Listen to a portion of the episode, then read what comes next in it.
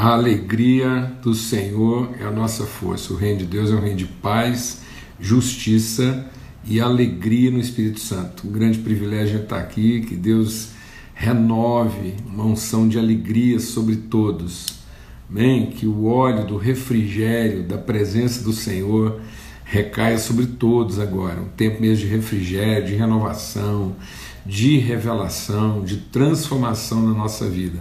Amém? Vamos tomando lugar aí ao redor da mesa, a mesa que o Senhor tem preparado para nós na viração do dia. Graças a Deus, ainda bem que essa mesa tem muitos lugares, é só ir chegando. E dá para convidar mais gente, participarem mais irmãos, mais pessoas. Coisa tremenda, maravilhosa é viver em comunhão. Né? É na comunhão da família, na comunhão dos irmãos que Deus ordena a bênção e a vida para sempre. Né? Às vezes a gente pensa que o segredo da vida é receber bênção. Não, o segredo da vida é discernir as bênçãos que nós já recebemos para transformá-las em vida. Por isso que é na comunhão que o Deus que ordenou a bênção ordena a vida. Porque é na comunhão que as bênçãos se transformam em fluxo virtuoso. Então, quando nós estamos em comunhão, dois ou três, e nós não tomamos a bênção para nós mesmos, mas entendemos que a bênção depositada em nós ela é para ser direcionada ao outro. Né? Ninguém tem em conta apenas aquilo que é seu, senão também o que é dos outros. Então a bênção só é vida quando ela é transformada em fluxo. Um grande abraço para o pessoal aí lá de Vitória no Espírito Santo. Tá aí, mandei um abraço para vocês, já que você está pedindo um abraço para nós. Graças a Deus. Forte abraço aí para os irmãos de Vitória. Que alegria. Muito bom, né? Os irmãos lá de Betânia, no Rio de Janeiro. Que coisa boa. Muito bom mesmo, um grande privilégio. É, então, ah, orar pela mãe da Bibi aí, ó, que teve que ser internada aí, né? E vamos estar tá orando aqui por todas as pessoas que estão vivendo essa agonia, né, esse drama. É, e vamos estar tá ministrando alegria mesmo nos corações aí, em nome de Cristo Jesus. É um tempo mesmo disso, né? é um tempo da gente enfrentar as tristezas próprias dessa vida com as convicções do Reino de Deus que nos trazem alegria, nos trazem paz.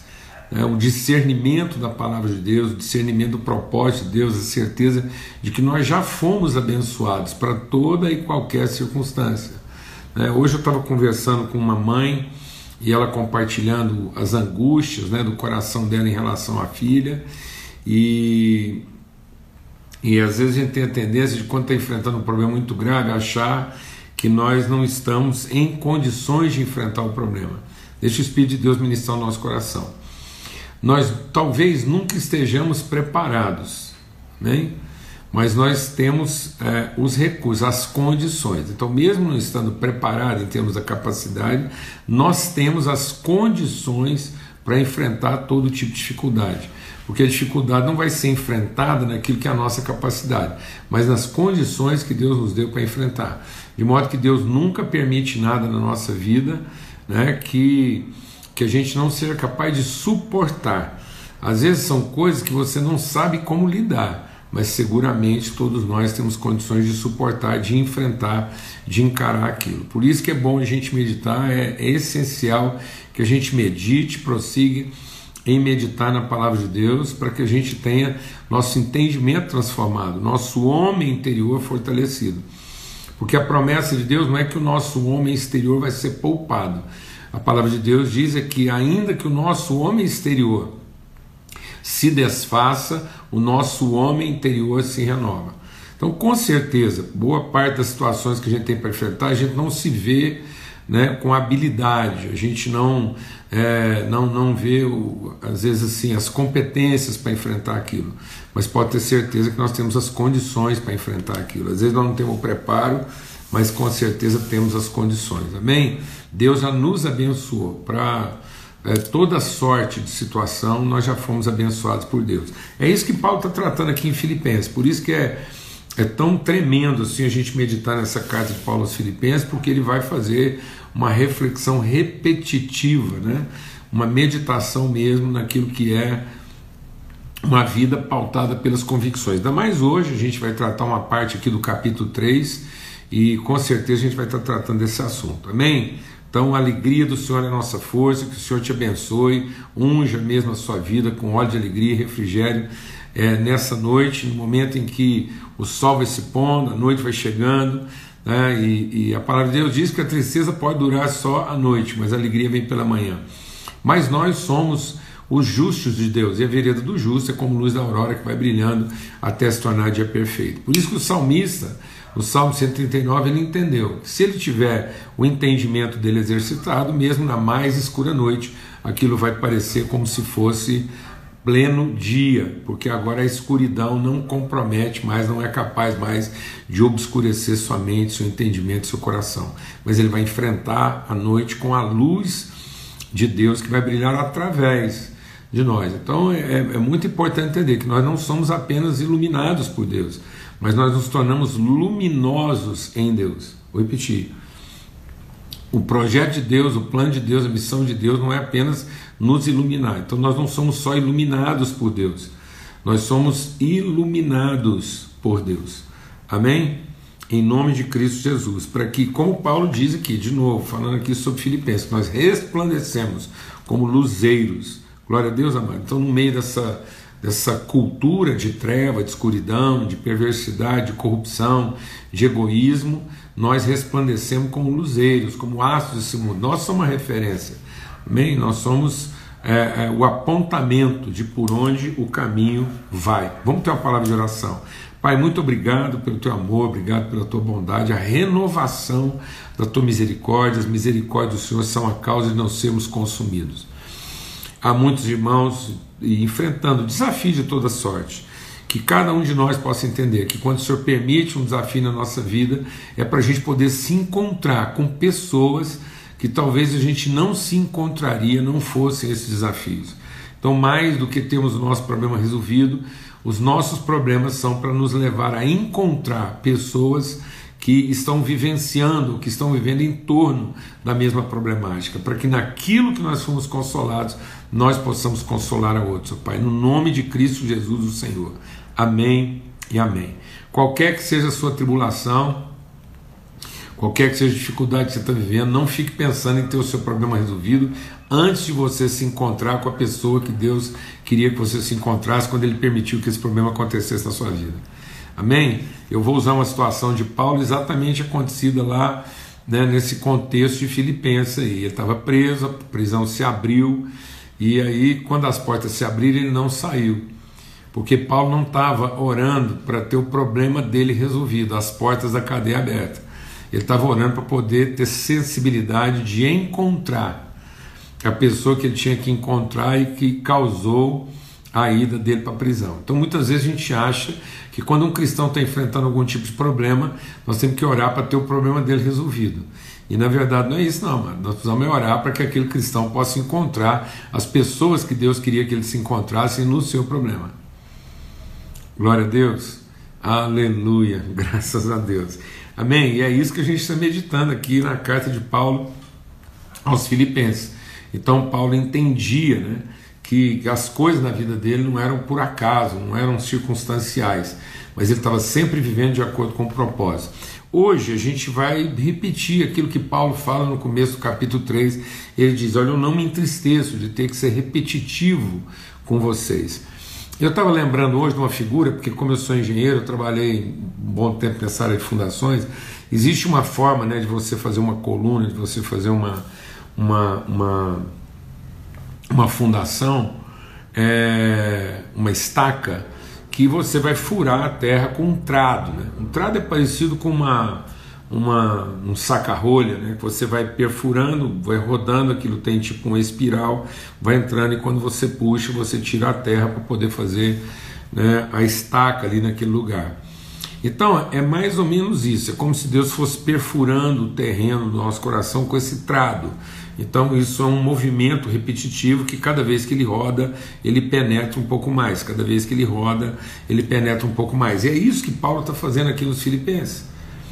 Então não adianta, deixa o Espírito de Deus ministrar o seu coração. A gente não vai conseguir discernir, a gente não vai conseguir aprofundar, desenvolver a nossa salvação se a gente não aprender a ter esse entendimento, essa prática repetitiva do conceito, e cada vez que a gente voltar nessa reflexão, a gente aprofunda um pouco mais. As pessoas estão achando que o segredo da vida é saber muito, e o segredo da vida é conhecer bem. Vou falar devagar. O segredo da vida não é saber muito, o segredo da vida é conhecer bem. Tem gente que sabe muito e não conhece nada, porque é, o pensamento dele é um pensamento espalhado, mas não é um pensamento de aprofundamento. Ele não, ele não aprofunda os seus conceitos, ele sabe coisa demais mas conhece coisa de menos, porque ele tem muita informação e nenhum conhecimento, porque nenhuma dessas informações desceu à profundidade. Né? Então muitas vezes ele é rápido em transmitir suas informações, mas ele não quer gastar o tempo necessário para aprofundar o seu conhecimento.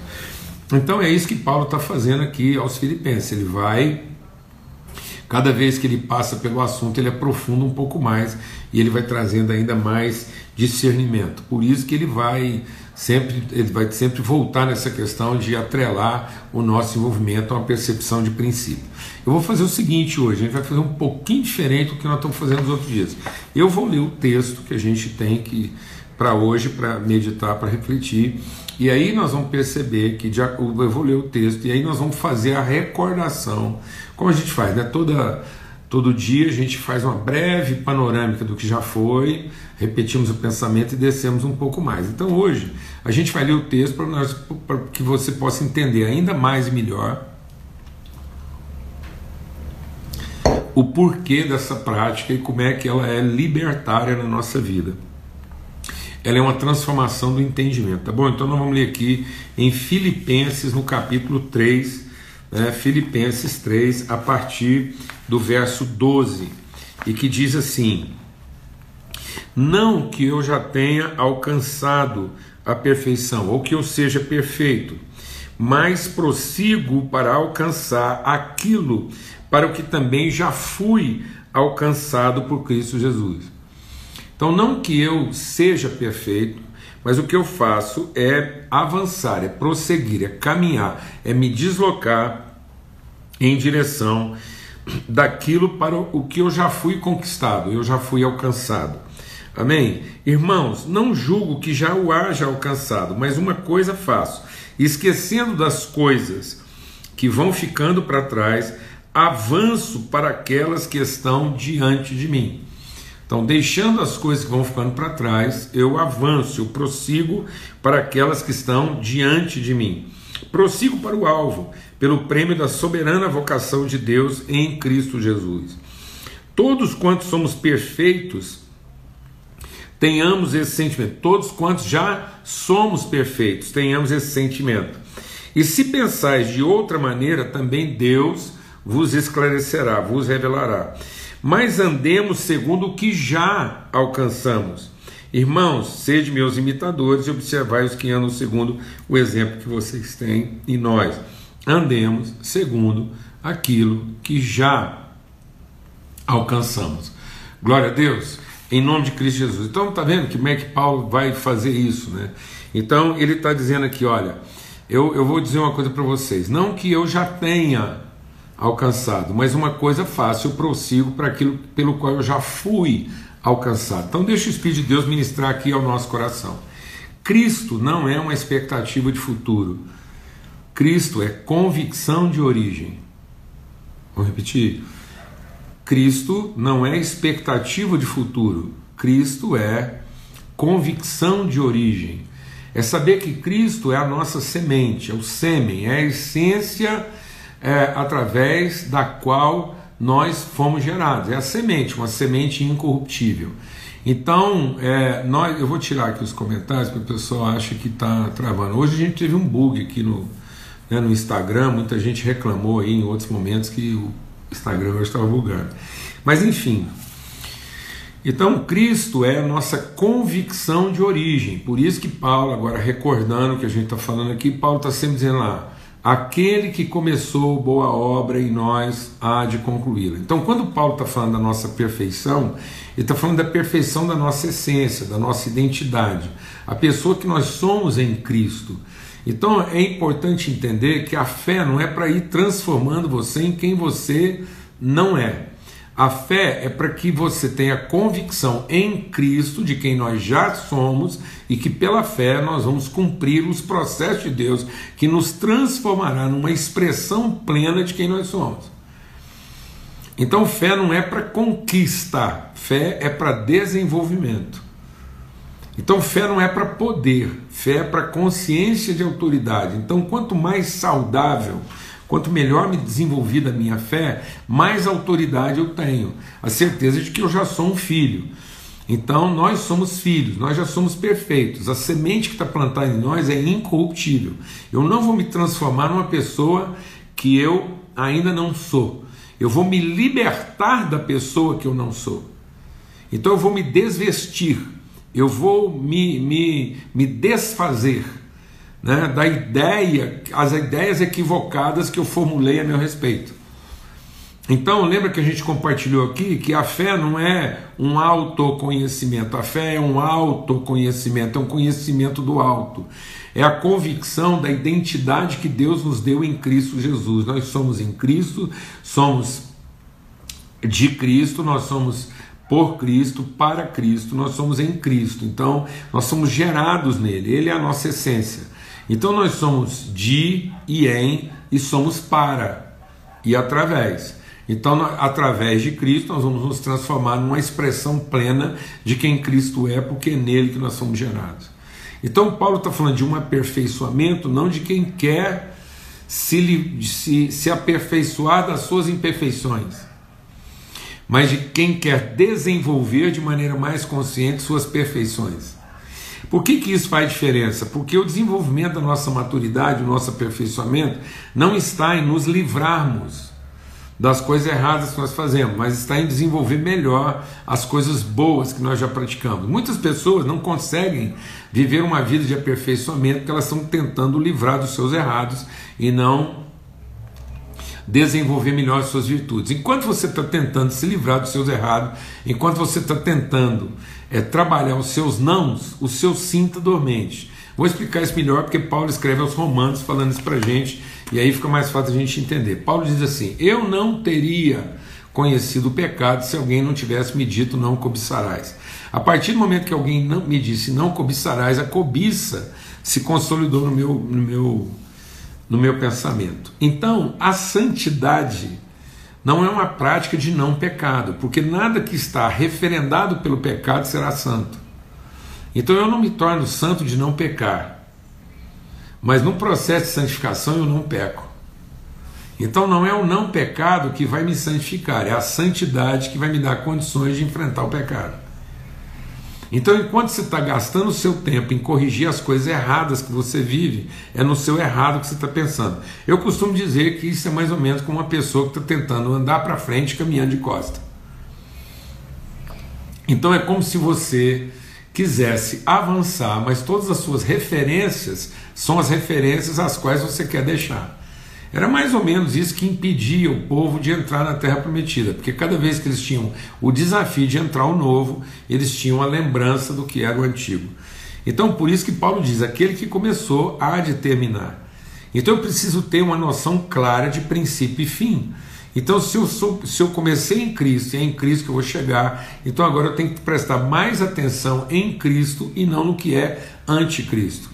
Eu tenho que alimentar melhor aquilo que me identifica com Cristo do que tentar combater aquilo que não me identifica com Ele.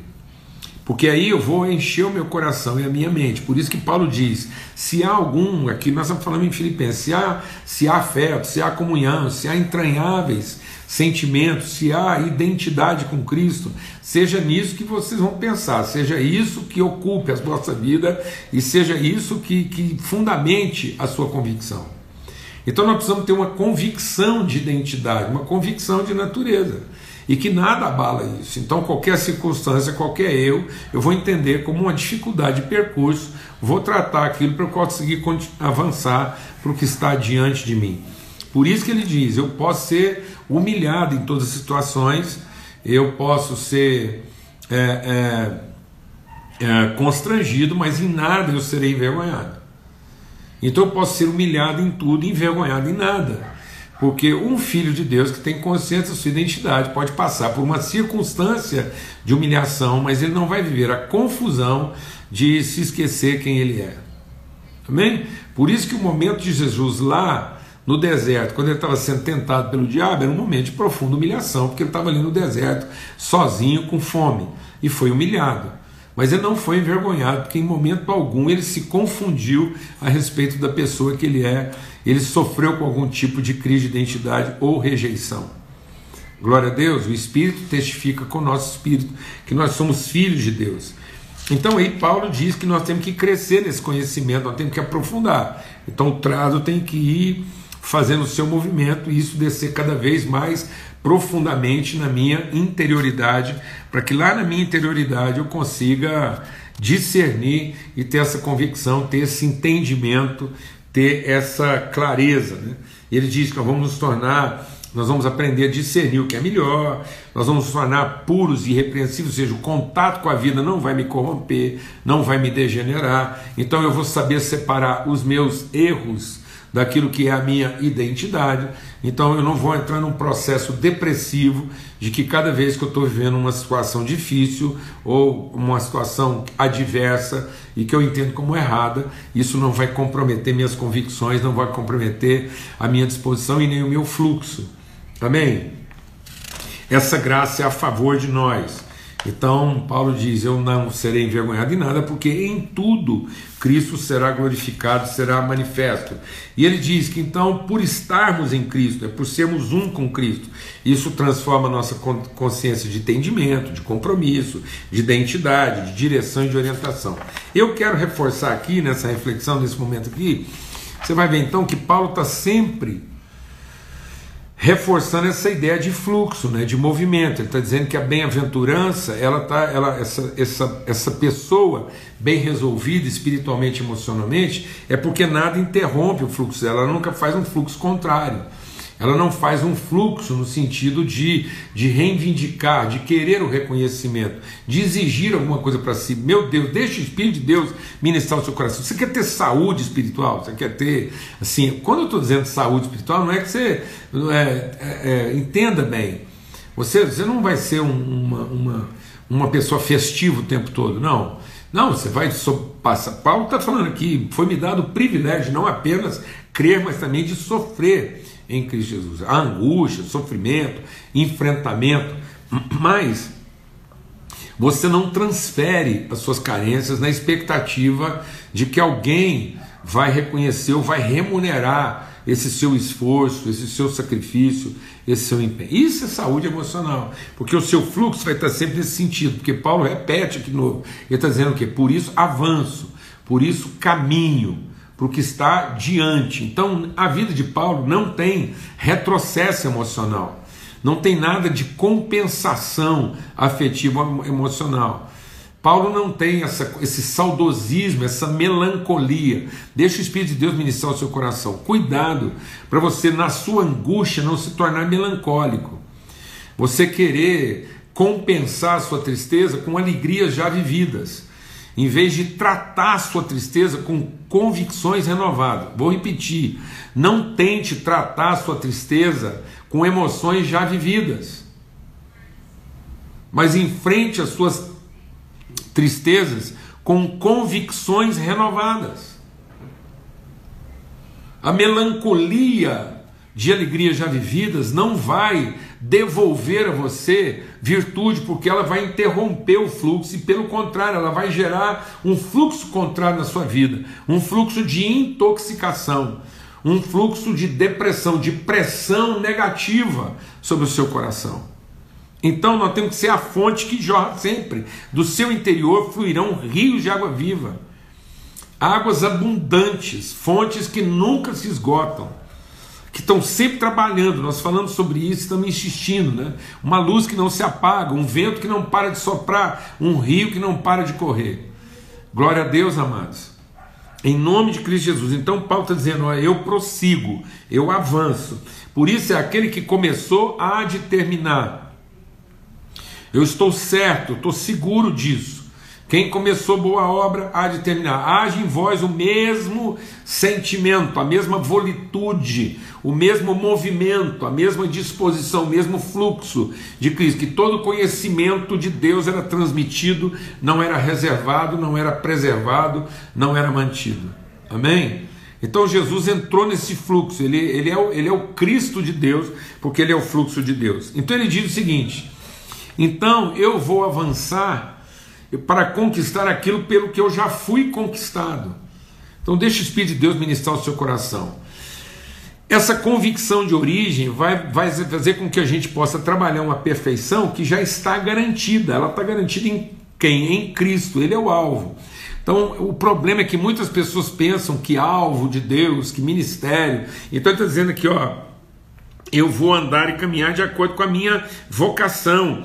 Eu vou para o prêmio da soberana vocação de Deus em Cristo. Qual é a soberana vocação de Deus em Cristo? Sabe qual é a vocação? A nossa vocação é a nossa nominação, é o nome. A identidade que Deus nos deu, a pedra de onde nós fomos cortados, a semente da qual nós fomos gerados. Isso é vocação. Muitas pessoas pensam que, que muitas pessoas pensam que vocação é uma atividade. Ah, eu tenho uma vocação na minha vida. Eu tenho... Aí você pensa que é uma atividade. Não, mano. a vocação não é a sua atividade.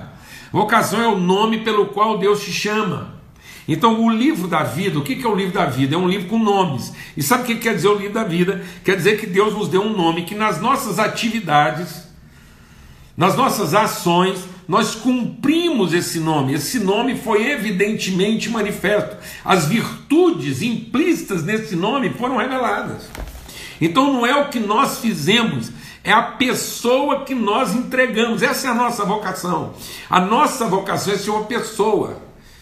Não é prestar um serviço. Jesus não veio prestar um serviço, ele veio se transformar na pessoa plena, porque a missão de Deus era formar um homem à plenitude de Deus. Essa é a missão de Deus. A missão de Deus, Deus nos chamou para a sua missão, nos convocou, nos comissionou, nos vocacionou. E qual é a missão de Deus? Fazer um homem que seja a expressão plena de quem ele é, produzir uma imagem de si mesmo. Então a minha vocação é ser uma imagem de Deus, das suas virtudes. Então Deus deu um nome para nós. Então Deus disse: ou bondade, ou, mansidão, ou paciência, ou longanimidade. Deus vai chamando os nomes. E é os nomes que Deus nos deu, a gente vai dizendo: presente, presente, está aqui. Então Cristo está revelado em todos os nomes que traduzem a natureza de Cristo, porque quando a vida de Cristo foi revelada, o livro da vida do Cordeiro foi aberto, sabe o que tem lá dentro? Só nome. Nome de quê? De virtude. De modo que cada um de nós recebeu a vocação de se transformar numa virtude. De modo que essa virtude, através da sua vida, é plenamente revelada. Por isso que quando Paulo fala de Timóteo, fala assim: sabe quem é Timóteo? Timóteo é o cuidador. Timóteo é o abençoador na vida de vocês. Esse é o nome de Timóteo. Essa é a vocação dele. Então a vocação dele não era prestar um serviço, não era instalar uma instituição, não era simplesmente é, é, prestar uma ação. Não. A, a, a, a, vocação de Timóteo era, depois de tudo, ele se tornar esse cara conhecido porque ele era o cuidador de seus irmãos. Que coisa tremenda. Coisa tremenda. É, aí a gente caminha para isso. Então, quando a gente entende isso, né? Quando a gente entende isso, você vai avançando para isso. Então você consegue olhar para a sua vida e ver o que não está de acordo com isso. Em vez de você tentar corrigir o que está errado, você passa a se aprimorar. Então deixa o Espírito de Deus ministrar no seu coração essa noite. Ninguém corrige nada para trás, só para frente. Não há forma de corrigir as coisas do passado. Mas há uma forma de você revelar a virtude que você ainda não revelou. Amém? Então a nossa vocação não é corrigir o que estava errado. A nossa vocação é revelar as virtudes que nós ainda não revelamos. Por isso que Paulo está dizendo o seguinte: deixa o Espírito de Deus iniciar o seu coração. Eu vou deixando as coisas que ficam para trás. Elas têm que ser deixadas.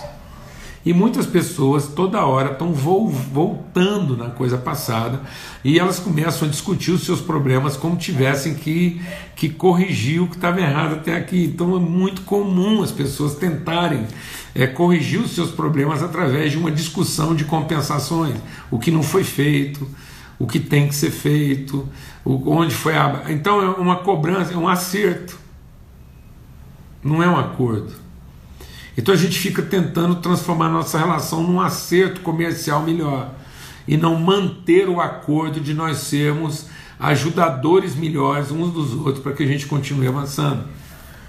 Glória a Deus. Então, Paulo está dizendo que toda vez que eu tiver que enfrentar um problema, não vai ser tentando produzir uma compensação do que já foi ou corrigindo o que de errado já aconteceu, mas é renovando o nosso voto, o nosso compromisso de continuar avançando para revelar a virtude que ainda não foi revelada. É isso. Por isso que Paulo está dizendo o seguinte: deixa Deus ministrar o nosso coração aqui. Por isso que Paulo está dizendo que ele não avança porque está adiante, ele avança porque está diante. Então, não é uma coisa futura, é uma referência de absoluto eterno. Então, eu não avanço na expectativa de me tornar o que eu ainda não sou. Eu avanço no empenho de me tornar exatamente quem eu sou. Amém? Então, quem eu sou é Cristo. Então, eu tenho em Cristo, eu tenho a referência do absoluto da pessoa que Deus quer me tornar. Então, Cristo é meu Salvador, porque eu antes eu não sabia o que era ser um filho de Deus. Cristo é o nosso Salvador porque nós perdemos a visão de Deus, a relação com Deus, e nós não sabíamos mais do que, que Deus estava falando. E nós começamos a achar que Deus estava falando de serviço, até que ele revelou a perfeita imagem do seu filho e disse: Vocês estão vendo? É ele. Eu quero tornar cada um dos meus filhos exatamente. Então, Cristo é a consumação de todas as coisas, porque é como se Deus estivesse dizendo: Sabe aquela hora que eu falei que eu faria uma imagem de mim e que eu encheria a terra, que a terra ia transbordar da minha glória, porque eu ia produzir uma imagem de mim e todos me conheceriam? É disso que eu estava falando desde o início. Então, Cristo é o que Deus está falando desde o início e vai continuar falando até o fim. Então, Cristo é uma conversa repetida o tempo todo. Se tem alguém que gosta de repetir uma conversa, é o nosso Pai, porque toda hora que você senta para conversar com Ele, Ele está falando de Cristo conosco. Ele vai escutar a gente, ele vai escutar os problemas que você tem, que eu tenho, a dificuldade, a tristeza, o que eu gostaria que acontecesse. Ele vai escutar a gente, aí a minha reza, oh Deus, está difícil, meu filho está assim, coisa está assada, a situação está assada, minha empresa, o ministério, ah, você fala de tudo você quiser. Aí Deus vai olhar bem no fundo dos nossos olhos e falar assim: então, Cristo, como é que nós vamos enfrentar isso? Meu filho Cristo.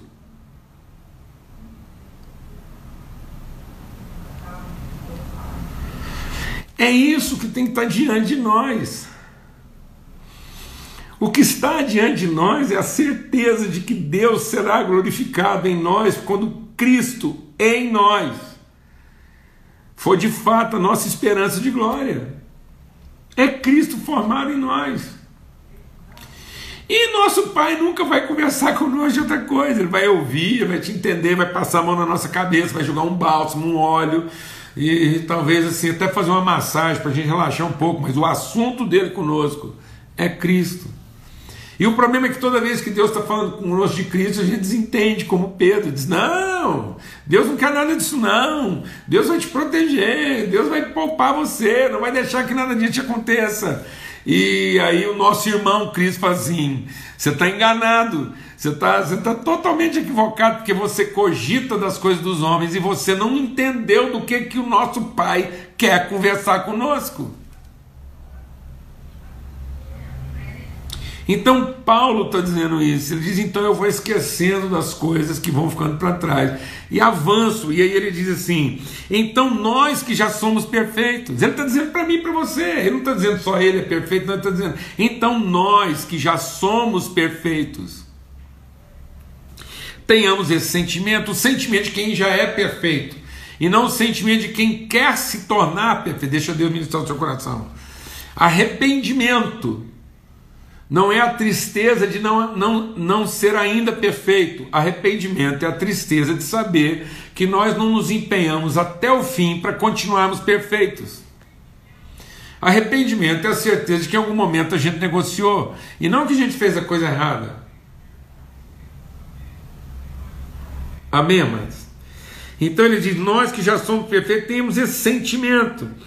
E se você anda pensando de alguma outra maneira, vai conversar com Deus. Senta lá com seu pai e vê do que, que ele quer conversar com você. O nosso problema é que toda hora que a gente senta com Deus, a gente quer deixar claro para Ele do que, que nós queremos conversar com Ele. A gente passa duas horas com Deus rezando e acha que orou. E o tempo todo que a gente está rezando, a gente está dizendo como é que a gente gostaria que Ele se comportasse.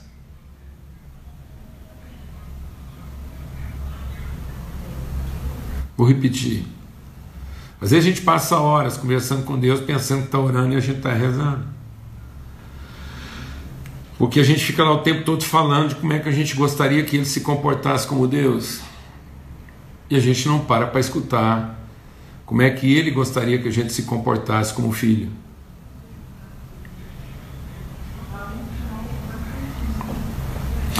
Como é que Deus quer que a gente se comporte como filho? E a partir de quando a gente passou a ser filho? Desde sempre. A conversão não é porque, crendo em Cristo, eu de repente me tornei o que ainda não era.